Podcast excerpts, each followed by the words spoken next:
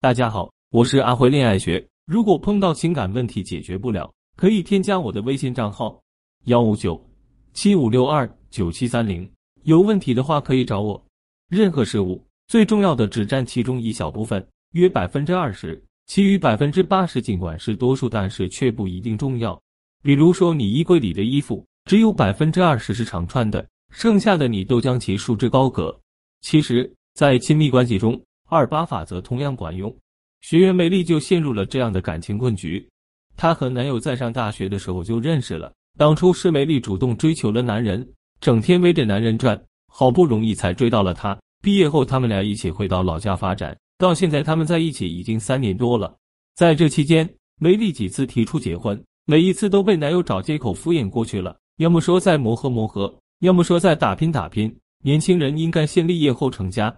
可是这段时间，梅丽的父母又在催她结婚了。梅丽扭头看了看打游戏的男友，长长的叹了一口气。后来，梅丽联系到了我，希望我能够帮她解决这个问题。首先，我们要知道为什么梅丽的男朋友这么排斥结婚呢？如果一个男人足够爱你的话，他一定会提心吊胆，每天都在担心你会不会离开他，巴不得马上把你娶回家。所以说，解决这个问题的关键在于你要让男人更爱你。不过，获取宠爱的方法不是说你需要付出多少，也不是尽力去讨好他，而是基于二八法则，用百分之二十的努力换取男人百分之八十乃至百分之八十的热爱。关于二八法则，我会给大家介绍两个非常管用的方法，让你成功走向感情高位，降低联系男人的频次。在一段关系里，倘若你主动且频繁联系某个人时，等同于告诉他你非他不可，他在你心目中是无可取代的。爱情是一场博弈，只有你保持神秘感，你才能引起他的注意，才能拨动他的心弦。最简单的方法就是不要秒回他的信息，降低回复信息的频率。比如男人给你发微信问吃饭了吗，你直接秒回他吃了，接着聊天就结束了，没了下文。所以我们才说秒回是聊天的大忌。无论你说什么做什么，都已经不需要他再动脑筋来琢磨。所以我们一定要学会适当延长回复的时间。如果你把它晾在一边，等上半个钟头再回答他，不好意思，亲爱的，我才看到信息。刚才我去跑步了，没带手机。男生看到你的回复，一定会进行联想，你总去跑步，怪不得身材变好了。学会抓准时机送温暖，爱情需要陪伴，没错。可这份陪伴不仅仅局限于现实生活中的陪伴，很多时候心灵上的互相依赖比身体陪伴更为重要。过度的关心不会让男人记住你。只会让他想要远离你。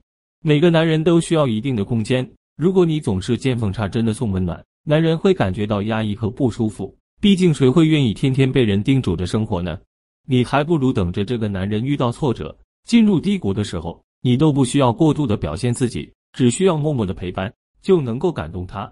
再比如说，有的男人喜欢浪漫，喜欢有仪式感的生活，而你却只关注日常的生活起居。这样你们的需求和付出就不对位，你做的再多，他也不会感动，也不会和你产生共鸣。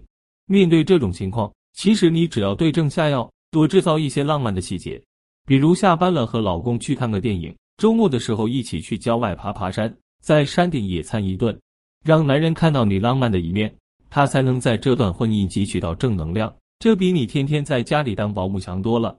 爱情有时很复杂，有时又很简单。关键看你有没有找到正确的方法。当你在爱情里迷茫不知何去何从的时候，不如想想二八定律，学会对症下药，重点突破，未来才能拨开云雾见青天。